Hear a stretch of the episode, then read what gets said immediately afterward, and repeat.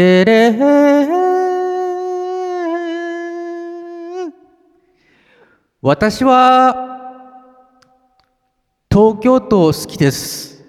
なぜっていろいろあったよね。北海道の頃いろいろあったよね。だけども羽ばたいて東京で頑張っています。なんとか頑張っています。その様子をお届けしたいと思います。袴田です。友達にいます。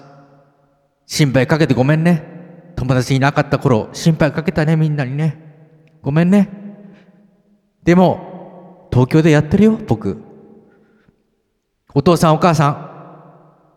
ありがとうね。第19回始まります。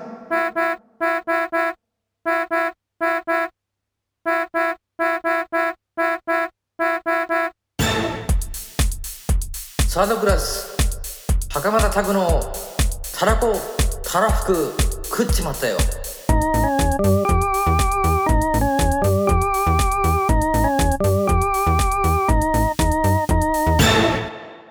サードクラス袴田拓ですアシスタントの後藤遥です。サードクラス袴田拓のたらこたらふく食っちまったよ第19回をお届けいたします。前回に引き続き袴田拓の生い立ち東京編の続きとなります。やる気になればですねうん。理論もいなん何でも学べましたうんうん。で作曲もですね例えば小説を読んでですねそれに音楽つけてきてくれって言われて作曲ですね小説ってあの、まあ、文学作品をそうですね文学作品。品まあそれで僕ちょっとさらっと読みましてですねそれはが授業の課題みたいな、授業の課題ですね。はいはそれでさらっと読みましてですねあ、うん。こういう感じかなっつってこう、うんうん。家に家でですね、い。うん。それであのーシンセサイザーその頃ね、うん。打ち込みっていうのをやってはい。それでまあその小説読んでる時に流れる音楽を想像しなさいという授業がありましてね、でそれでなんかあの僕なんかそのさらっとやこうもうやりましてね。うん。それであのそれを授業でですねじゃあ次袴田の作品行ってみますかっつってうん。であのい読んでるところでそれ流すわけですよ。あ実際に朗読に合わせて。ええはいはいはいはいええそれでなんかその袴田これちょっといかにも過ぎないかみたいなおお。とかねそういうねすごいうんうん高度な高度なねなるほどね。コミュニケーションが行われるんですよ。はそういうのが頻繁に週1ぐらいであるわけですねいろんなことがですね。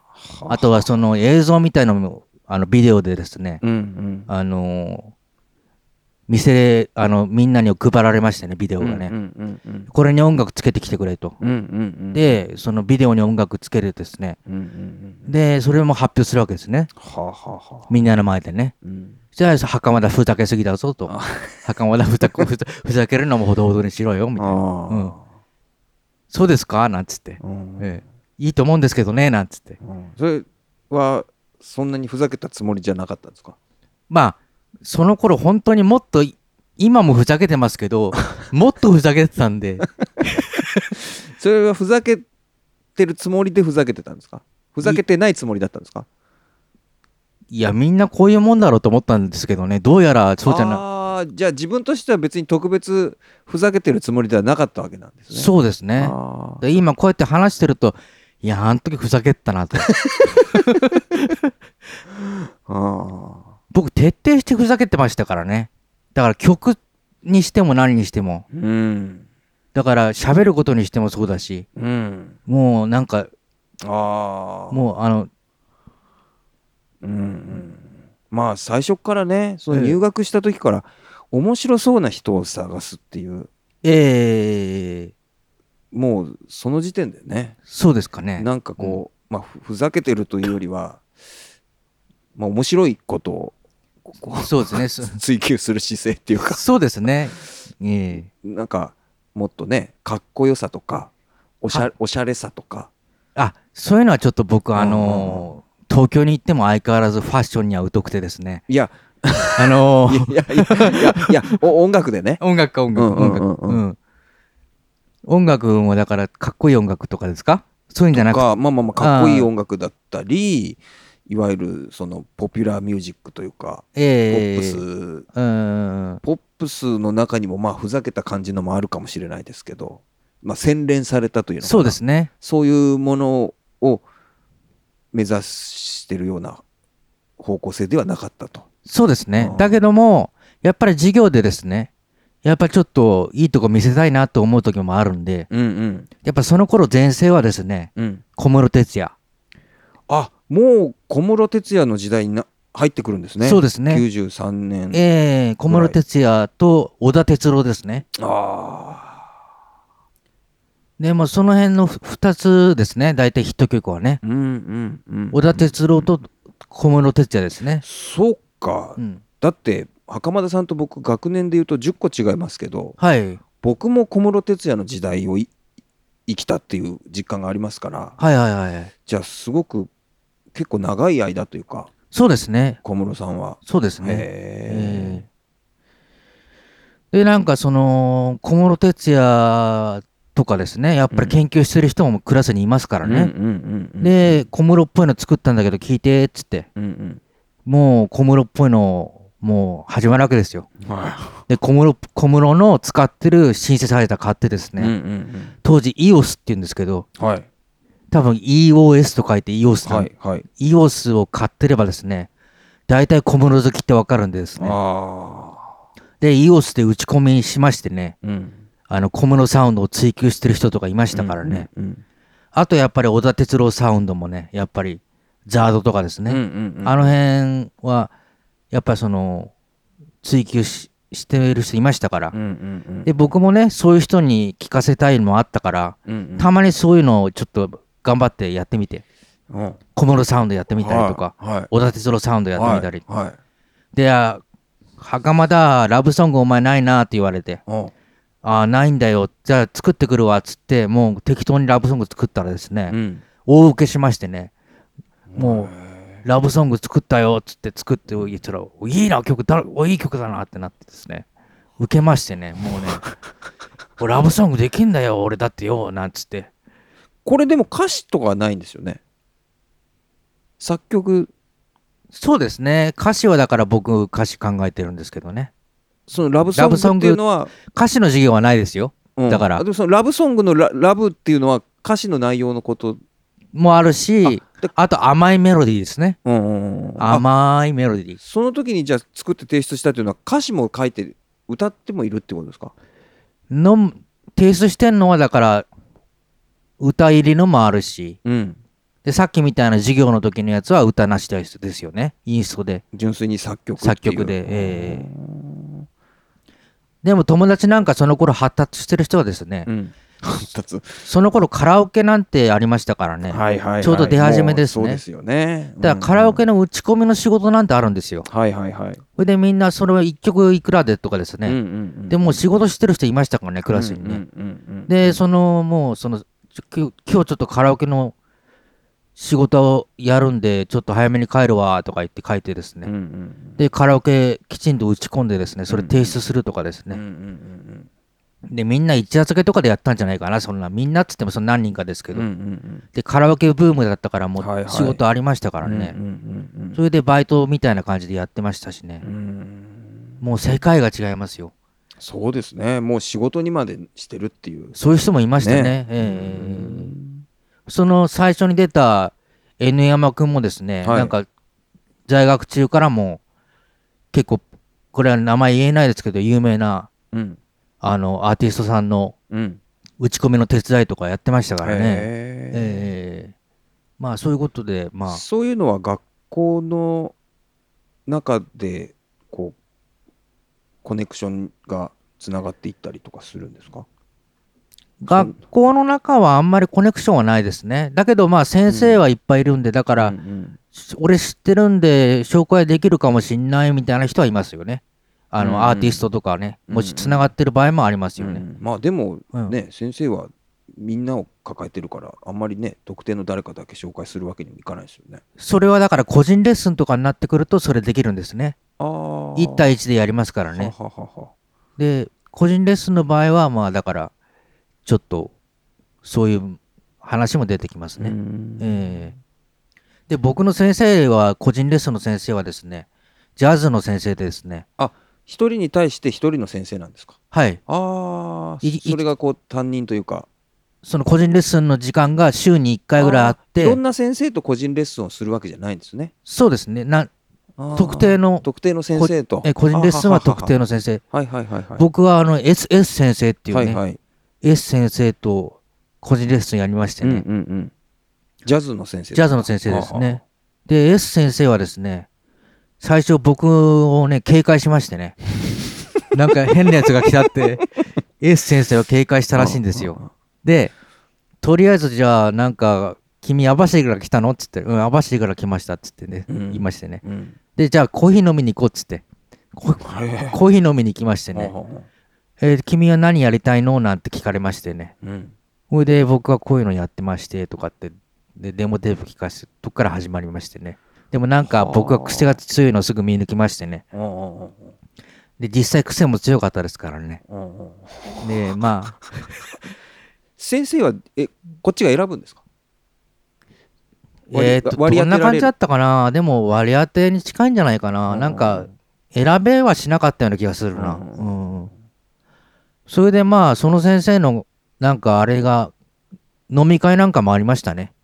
ああその先生についてる人うんの飲み会とかありましてね。で、まあ、それで作曲とか聴かせて、ああでもない、こうでもないと言ったりとかですね。うん。で、僕なんか生意気でしたからね、先生の曲とか聴聞かされてですね、うんうん。先生これ古いですよとか言ってですね、お結構生意気に言ったりしたらね、うんムッとされましてね、かなりそういうことが頻繁に起こいりましてね。で、僕もね、ちょっと後でね、いや、なんであんなこと言ったんだろうって思うんですけどね、やっぱりその頃は我生意気ですからね。えうんなんかこう。ジャズの先生っていうのはジャズをやってる先生ってことですか？ジャズのライブやってましたね。うん。スタンダードジャズっていうかね、はいはいはいあの、割と古き良きジャズのビッグバンドですね。いろんな、あの、カンとか弦とか入ってんのかな？はいはいはいああいうのの全部譜面書いてですね。ああのそれであの演奏者でそっかそっかスタンダードナンバーをビええッグアバンドアレンジにするという。そうですね。スタンダードのそういうアレンジ屋はははのね、仕事。まあ、アレンジもすごい得意な人だったんで、うんうんうん。全部アレンジして、うんうんまあ、作曲っていうよりはアレアレンジの方が専門だったかな。それでまああの結構ねこれも名前言えないんですけど有名な方がファンでですね、うんその人が司会をやったりですねライブのね。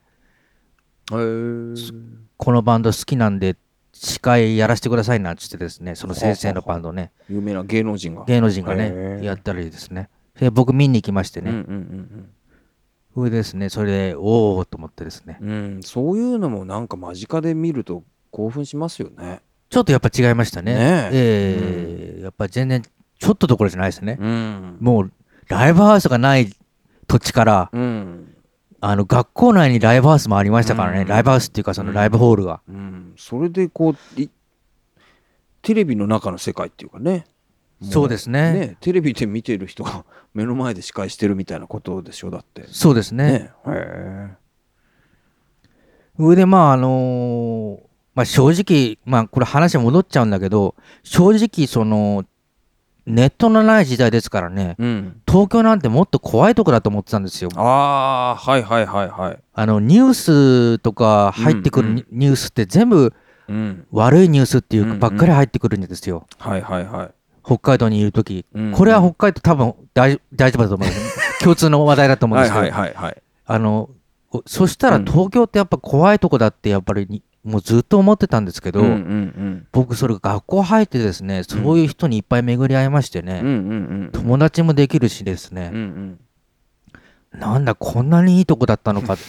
ええと思ってですね。また戸越銀座のあたりとかだとねええすこう下町風情のあるというかそうですね。そういう感じですもんね。ええうんうんだからちょっと僕ね誤解してたなと思って。うんうんうん。いや別に北海道がねあれだとかそういうのはなくて北海道も好きなんですけど、うん東京だ全然みんないい人じゃんみたいな。うんうんうん。物件とかだってさが勝手に探してくれてっていうか。勝手に？失礼ですお願いしたんでしょ？勝手にじゃないですよ。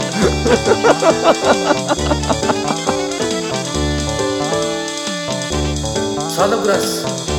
袴田拓のたらこたらふく食っちまったよ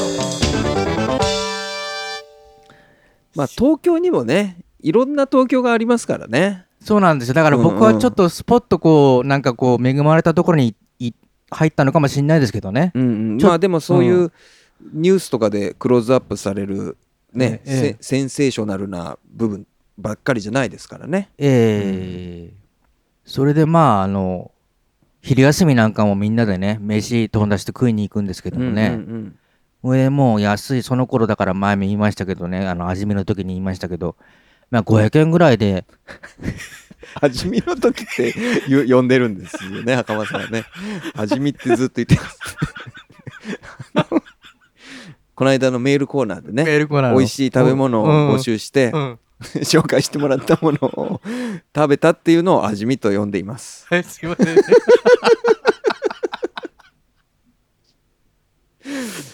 はいはい。はいえっとそれで。で安い定食屋で。安い定食屋みんな食いに行って、うんうんでもなんかライス大盛りし放題でもうんうんうんううん。何枚でも食えるぐらいのもう若さありましたからね、はいはいはいはい。もう昼なんてがっつり食ってですね、うんうんそれでまた授業戻ってですね、うん。うんでなんかそういう授業を受けるわけですか、うんうん。でまあそれで終わったらまた飲みに行ったりとか、うんうん。なんだかしたりバカ話してうん。で家になだれ込んで録音して、うんうん。もうああわおって感じですね。こんな感じでもう専務学校はそんな感じでしたかね。なんかありますか？聞きたい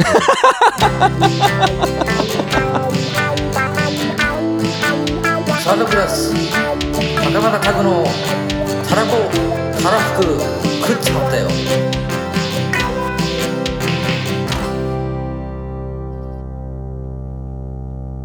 まあでもねバイトなんかもねはいはい。結局そうですよね。うん。最初靴屋なんてやりましたよね。靴屋？ええ。はいはい。靴屋やりましたよね。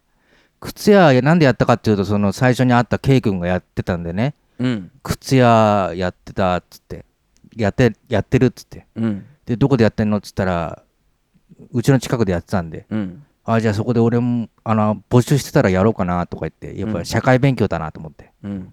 で靴屋で働い働い免許っていうかまあバイトですよね。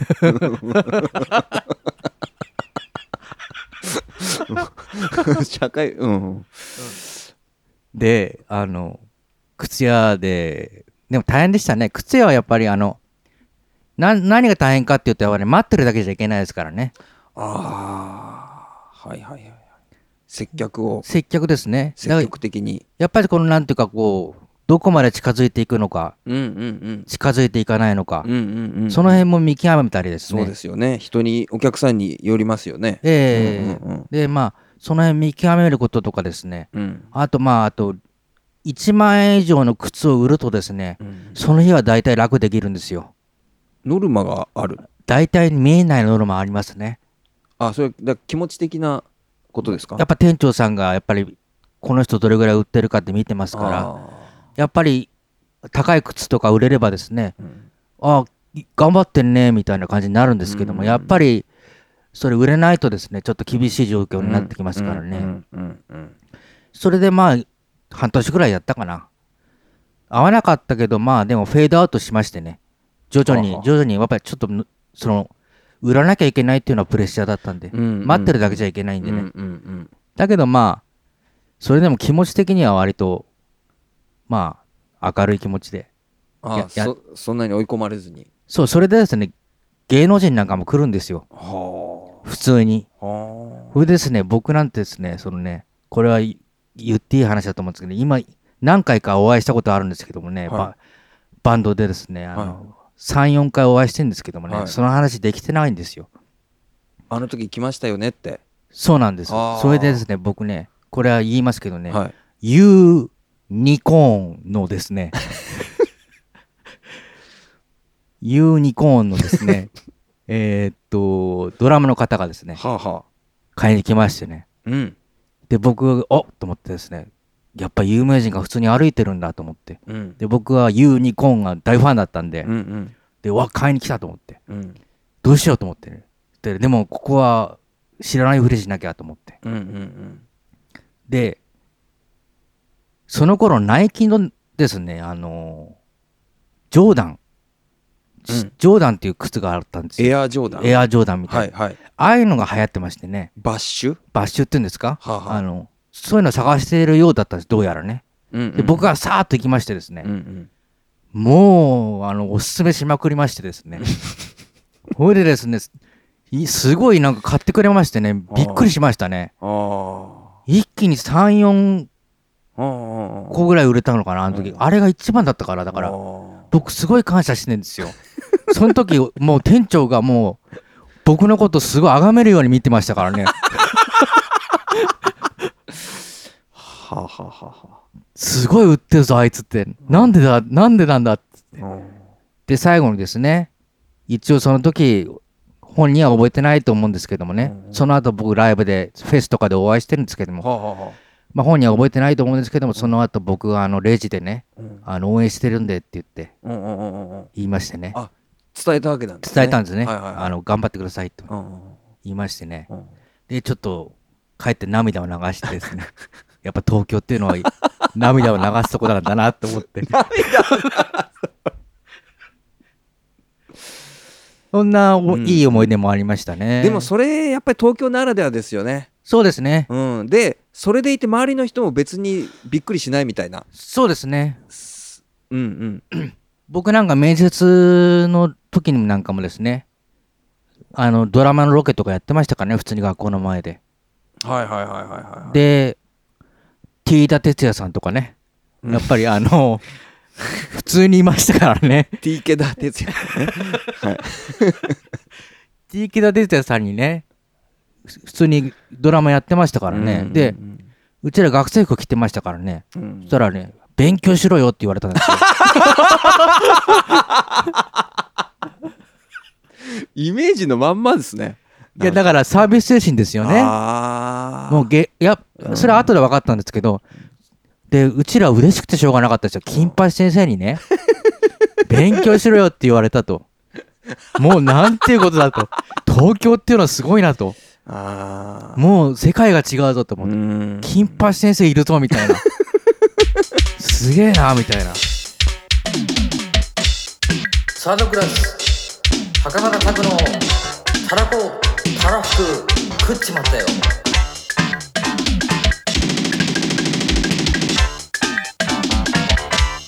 サードクラス袴田拓のたらこたらふく食っちまったよ。第19回をお届けいたしました。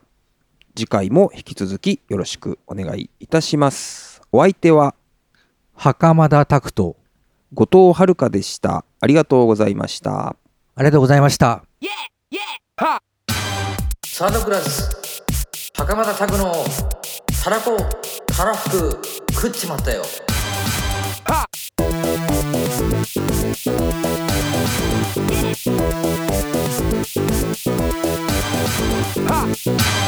っ！